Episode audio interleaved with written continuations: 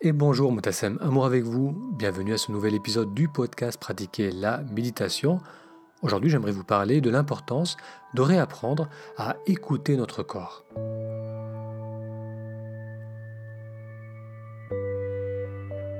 Bienvenue à ce nouvel épisode. Si c'est la première fois que vous découvrez le podcast Pratiquer la méditation, j'y parle de méditation et de comment méditer nous aide à nous reconnecter à la joie de vivre le moment présent.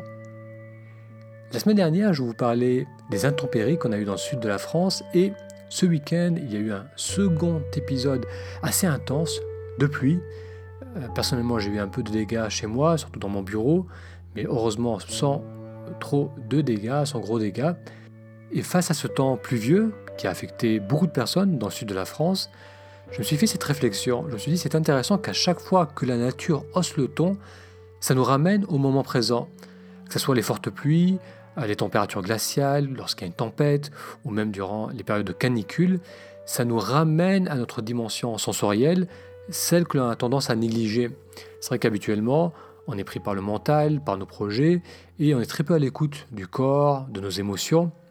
Et donc lorsqu'il y a quelque chose qui se passe à l'extérieur, qui va chambouler un peu notre quotidien, lorsqu'il y a un environnement rude ou un gros changement dans le climat, ça va nous sortir de notre torpeur. Et c'est bien souvent pareil pour les manifestations du corps. Une douleur ou un symptôme physique va nous ramener au moment présent. Alors c'est le sujet de cette semaine, de l'épisode d'aujourd'hui. On va découvrir l'importance de réapprendre à écouter notre corps. J'aimerais vous proposer une réflexion sur le rapport que l'on a au corps dans nos sociétés modernes. Pour cela, vous verrez dans cet épisode l'un des plus grands scandales de santé publique ayant lieu actuellement aux États-Unis. On verra aussi pourquoi les entreprises du médicament ont autant de pouvoir je vous parlerai de la tendance que l'on a à fuir les ressentis de notre corps et on va aussi explorer la question qui écouter, le corps ou le mental? Et on verra aussi la meilleure et je pense l'unique voie pour améliorer notre santé physique et mentale. Alors une information avant de découvrir l'épisode d'aujourd'hui, à partir du mois de janvier, je vais proposer un stage en ligne qui s'adresse aux personnes de nature introvertie qui souhaitent retrouver euh, l'envie et la capacité d'aller vers les autres. Donc à partir du mois de janvier, je vais envoyer une série d'épisodes qui adressent ce sujet et je vous informerai également de l'ouverture des inscriptions pour celles et ceux qui souhaitent participer au stage. Donc si vous souhaitez recevoir les épisodes qui s'adressent aux introvertis qui souhaitent retrouver l'élan d'aller vers les autres. Et en savoir plus sur le programme qui va donc commencer à partir du 20 janvier, il vous suffit d'aller sur le lien méditationintrospective.com et de vous inscrire. Donc je répète, méditationintrospective tout attaché.com. Allez, je vous laisse découvrir l'épisode d'aujourd'hui, réapprendre à écouter le corps. Donc pour l'épisode pour l'épisode d'aujourd'hui, j'aimerais que l'on explore le sujet de l'importance de réapprendre à écouter son corps. J'aimerais partager avec vous une réflexion sur le rapport au corps que l'on a dans nos sociétés modernes. Donc je vais prendre appui sur un fait d'actualité. Euh, à la dernière minute avant le début d'un procès, il y a quatre grandes entreprises du médicament qui ont décidé euh, de faire un premier paiement de 268, 260 pardon, millions de dollars euh, dans un accord qui est payé euh, au parti adverse, donc 260 millions de dollars. Et ce premier paiement sera suivi de nombreux autres pour un total, selon les premières estimations, de 50 milliards de dollars. Milliards, c'est énorme. Donc ces quatre entreprises, elles ont préféré faire ce deal, accepter de payer cette énorme somme d'argent plutôt que d'aller au procès parce qu'elle risquait très gros. L'accusation est de taille. Ce procès se passe aux États-Unis. C'est l'État fédéral qui a décidé de poursuivre Teva Pharmaceuticals, qui est le plus gros producteur de médicaments génériques aux États-Unis, et trois autres entreprises du médicament. Euh, donc l'État fédéral a décidé de les poursuivre pour des charges de conspiration pour profiter de l'addiction et de la mort de ses clients. Ces quatre entreprises du médicament auraient contribué et aggravé euh, l'addiction aux médicaments opiacés qui serait à l'origine de plus de 400 000 morts sur ces deux dernières décennies. Et donc ces entreprises sont accusées d'activement promouvoir ces médicaments opiacés en exagérant leur efficacité et surtout en minimisant leur effet addictif. Donc vous avez peut-être entendu parler de, cette, de ce procès ou de, cette, de ce deal qu'il y a eu entre euh, ces entreprises du médicament et les plaintifs. Ça se passe euh, aux États-Unis, donc ça s'est passé il n'y a pas longtemps, c'était ce mois d'octobre. Et euh, le pire, c'est que Teva, donc cette entreprise du médicament, et les autres entreprises, elles avaient connaissance depuis plusieurs années des recherches scientifiques et euh, épidémiologiques euh, sur le problème de ces médicaments, sur le problème d'addiction à ces médicaments à base d'opium. Mais malgré cela, malgré qu'elles savaient qu'il y avait un gros problème d'addiction et de mortalité, eh bien ces entreprises, elles ont, elles ont décidé de continuer à mettre en avant ces médicaments auprès des médecins et auprès des municipalités, car ces médicaments euh, à base d'opiacés, ces, médicaments pardon, à base d'opium, sont très très profitables. Donc c'est un scandale sanitaire qui est très important aux États-Unis. Il y a même la FDA, qui est le Food and Drug Administration, qui est une agence fédérale euh, qui est entre guillemets responsable de protéger la santé publique en s'assurant de la sûreté, de l'efficacité et de la sécurité des médicaments et produits alimentaires, eh bien même cette agence nationale du médicament, eh bien elle risquait d'être impliquée dans un tel procès. Alors un nombre indécent de victimes, des entreprises vénales, une agence nationale qui ne fait pas son travail, euh, des conflits d'intérêts qui éclaboussent toutes les sphères administratives, politiques. C'est malheureusement pas la première fois, c'est pas une nouveauté, une nouveauté même en France. Vous avez certainement entendu parler du, procès Mediator, de l'affaire Mediator, qui là aussi a commencé en ce mois d'octobre. Donc c'est pas quelque chose euh, de nouveau, mais c'est vrai que l'ampleur de cette affaire peut surprendre. Donc l'intention, mon intention ici avec cette, euh, cette discussion, c'est pas seulement de pointer votre attention sur cet échec de santé publique, mais je vais prendre appui sur cela pour vous proposer euh, d'explorer plus en profondeur la racine de ce dysfonctionnement sanitaire de nos sociétés modernes. Alors, l'industrie du médicament, c'est la cinquième plus grande industrie du monde. Elle a une très grosse force de frappe en termes de marketing, en termes de lobbying. Euh, cette industrie, elle a le pouvoir, elle a l'argent pour affecter les médicaments qui vont être prescrits par les médecins. Cette industrie affecte aussi les politiques de santé publique. Donc ça a beaucoup de pouvoir, ils ont beaucoup de pouvoir, cette industrie du médicament, mais finalement, quand même, c'est le consommateur euh, qui est à l'origine de ce pouvoir. C'est le consommateur qui a permis à ces entreprises d'accumuler autant de pouvoir. Parce que c'est nous, c'est nous le consommateur qui payons, soit à travers notre porte-monnaie, soit à travers notre couverture sociale, c'est nous qui payons nos médicaments, qui donnons de l'argent à, ces entreprises. Et le médicament, c'est un produit comme un autre qui va répondre à la loi du marché, à la loi de l'offre et de la demande. Et la demande pour ce type de médicament, elle est très haute. Alors quelle est cette demande qui a permis à cette euh, expansion de, ces médicaments opiacés, qui a permis donc à ces médicaments d'envahir le marché américain et dans une moindre mesure le reste du monde, eh bien la, réponse courte, c'est que c'est le besoin de fuir les ressentis du corps. Alors pour comprendre cela, euh, on va regarder un peu de plus près ce que sont les médicaments opiacés, en France, ils sont connus sous le nom de codéine, morphine, tramadol euh, ou encore oxycodone. C'est des médicaments qui sont dérivés de la plante pavo à opium, qu'on appelle aussi pavo somnifère. Donc soit elles sont dérivées de la plante, soit elles sont synthétisées sur le même modèle de cette plante. Et ces médicaments, euh, ces dérivés de ces plantes, ils ont un effet relaxant, antidouleur et parfois aussi ça nous fait planer. Donc en France, ces médicaments sont prescrits soit après une opération chirurgicale, euh, parfois après un traitement dentaire, ou encore en tant que pour aider le sevrage euh, aux, personnes qui sont addictées, qui sont accros à l'héroïne. Et leur utilisation est beaucoup moins prévalente qu'outre-Atlantique, aux États-Unis, mais elle est étroitement surveillée en France. Il y a le professeur Nicolas Autier qui est le chef de service de pharmacologie du CHU de Clermont-Ferrand, c'est aussi le directeur de l'Observatoire français des médicaments antalgiques. Eh bien, euh, le professeur Nicolas Autier, il note que la solution n'est pas comparable aux États-Unis. En revanche, l'augmentation rapide du nombre d'intoxications, d'hospitalisations et de décès montre que nous devons rester vigilants. Alors cette, euh, classe de médicaments, donc ces médicaments opiacés, aux États-Unis, sont prescrits pour des situations beaucoup plus communes, euh, un mal de tête, mal de ventre, diarrhée. Et si aujourd'hui ressentir de l'inconfort ou de la douleur semble être de plus en plus inacceptable, le succès de ces médicaments n'est pas vraiment surprenant.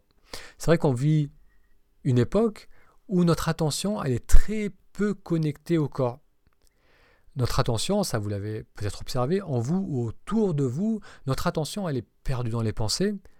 Donc on ressasse le passé, ou bien on se projette dans le futur. Et euh, cette attention, parfois aussi, elle est captée passivement par les écrans, que ce soit l'écran du téléphone ou l'écran de la télé. Et lorsque notre être, lorsque notre corps va se manifester, donc à travers euh, le ressenti du physique, à travers la douleur ou à travers les émotions, ça peut être donc de ressentir par exemple une douleur physique, un mal de dos, ou bien un sentiment inconfortable, comme un sentiment de colère ou de frustration, on va chercher à fuir ce ressenti euh, qui est inconfortable, on va chercher à le, fuir au plus vite. Donc soit on va essayer de le faire taire, on va l'inhiber, par exemple à travers l'alcool, à travers des médicaments ou des drogues, soit on va chercher à se distraire, donc enlever l'attention de ce ressenti inconfortable du corps pour le mettre sur la télé ou sur autre chose. Donc on vit tellement dans le mental que les ressentis bruts du corps, comme la douleur ou les émotions, c'est un peu comme une douche froide qui va nous sortir d'une torpeur confortable. On vit de plus en plus coupé de nos sens, on filtre nos interactions et nos expériences du quotidien à travers le mental. Au lieu de vivre l'expérience dans le présent, dans le moment présent, on va mm, créer un espace entre ce qu'on vit et ce qu'on ressent. On va plutôt temporiser, on va se demander si cet événement va nous être utile ou pas. Donc les ressentis du corps, que ce soit physique ou émotionnel, ils sont devenus secondaires au mental, aux prérogatives du mental. Donc on ne veut pas ressentir, on ne veut pas, on ne veut, que ressentir le corps à travers le plaisir. Donc lorsque le corps nous amène du plaisir, c'est très bien. Mais lorsque le corps entre en conflit avec les projets du mental, on va essayer de le faire taire au plus vite. On va essayer de le mettre en mode veille, et c'est vrai que c'est très simple d'avaler une petite pilule pour repousser donc les appels du corps, les ressentis du corps. Et il est intéressant de noter que la morphine, qui a été découverte en 1817 par un chimiste allemand qui s'appelait Friedrich Wilhelm Adam Stroutner, eh bien, la morphine, son nom, bah, c'est dérivé de Morphée, de Morphée, qui est la divinité grecque du sommeil. Donc les médicaments qu'on prend, bien souvent, ça voile les sensations douloureuses et inconfortables, mettant en sommeil notre être sensuel, notre capacité à ressentir, pour que le mental, lui, il puisse continuer à vaquer à des occupations qui lui semblent plus nobles et plus importantes.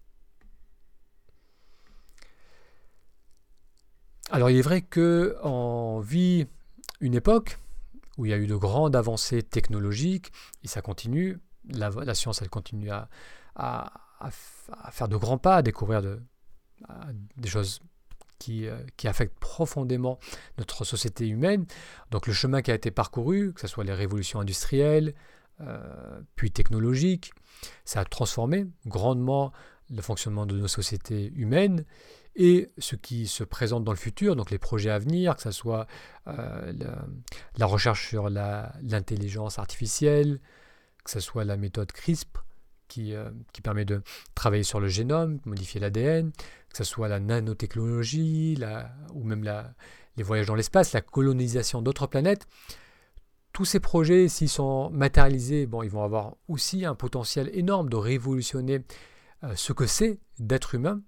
Et lorsqu'on regarde tout cela, lorsqu'on se qu'on réfléchit à cette, cette évolution technique, surtout sur ces dernières années et, ce qui risque d'arriver, eh bien on se dit que notre corps biologique, il est bien fragile et surtout il est éphémère. On vit relativement très peu de temps par rapport à l'histoire et euh, ce corps biologique, il risque alors d'être perçu comme une entrave à l'évolution, à notre évolution à travers le temps et l'espace.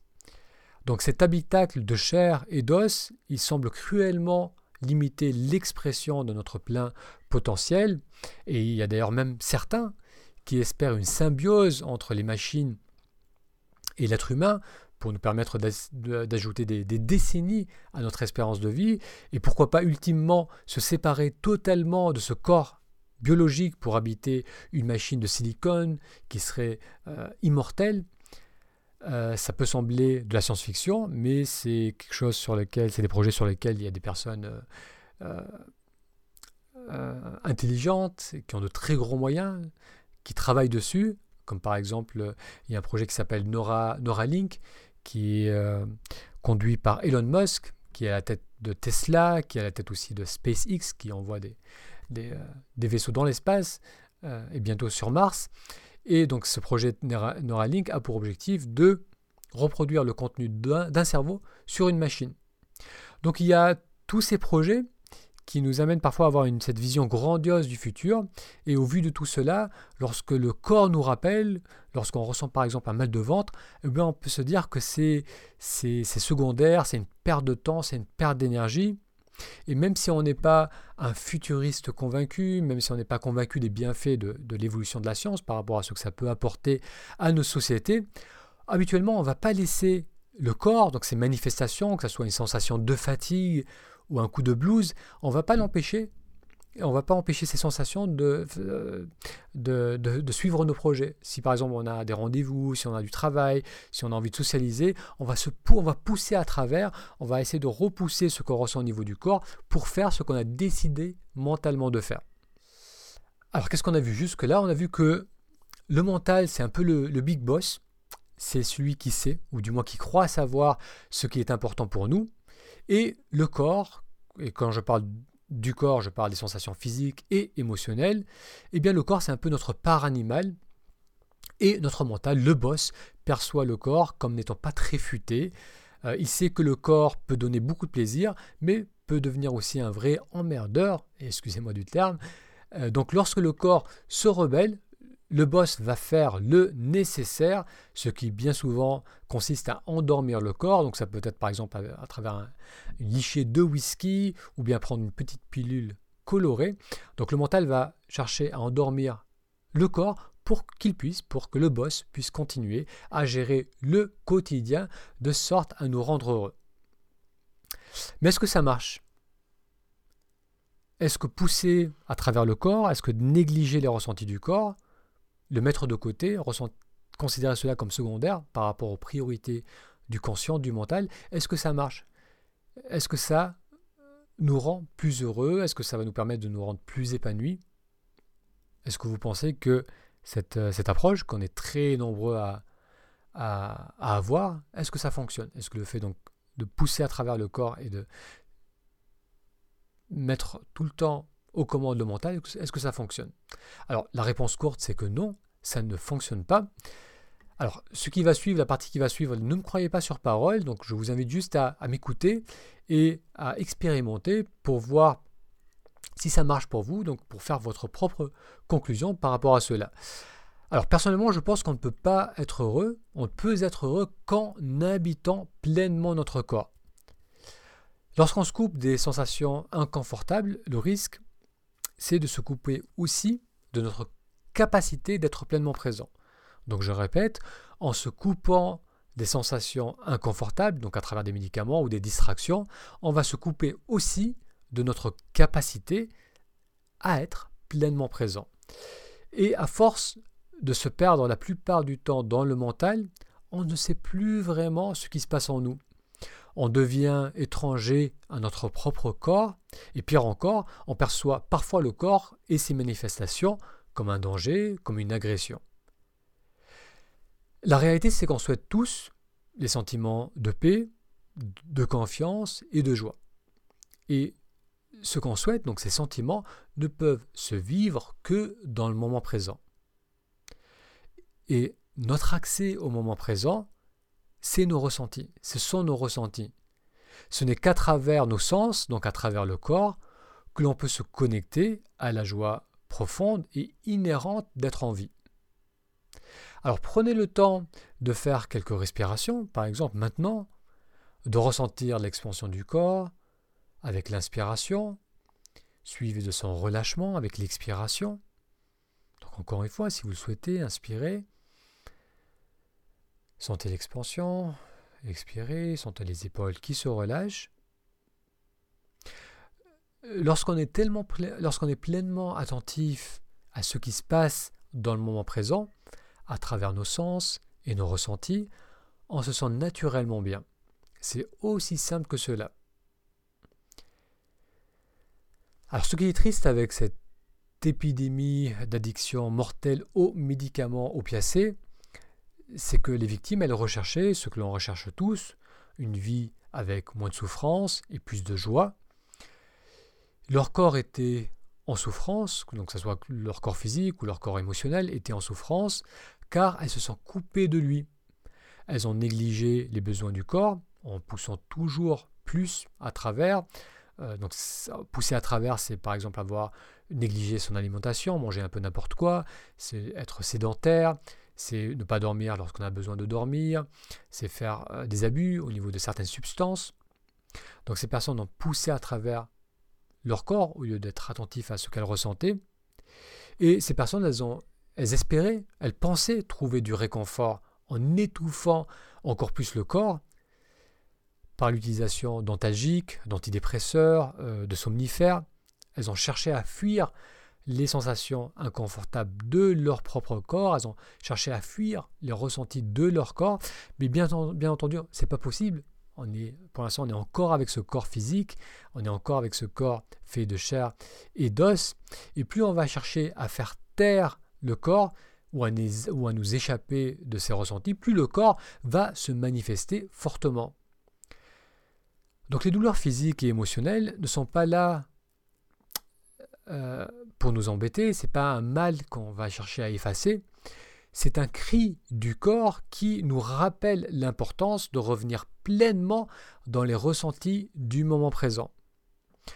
Car comme on l'a vu, ce n'est que dans le moment présent que l'on peut vivre ce à quoi nous aspirons tous, c'est-à-dire les sentiments de paix, de confiance, de joie.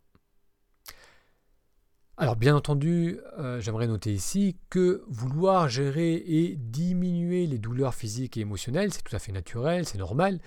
On n'est pas masochiste, personne n'aime souffrir, et s'il y a un moyen de, moins ressentir la douleur, euh, il faut faire en sorte de diminuer ces, ces, sensations douloureuses, mais il faut faire cela en étant à l'écoute de son corps plutôt qu'en allant à l'encontre ou contre son corps. Donc les symptômes et les douleurs sont presque toujours un appel au changement, celui d'être davantage attentif au moment présent.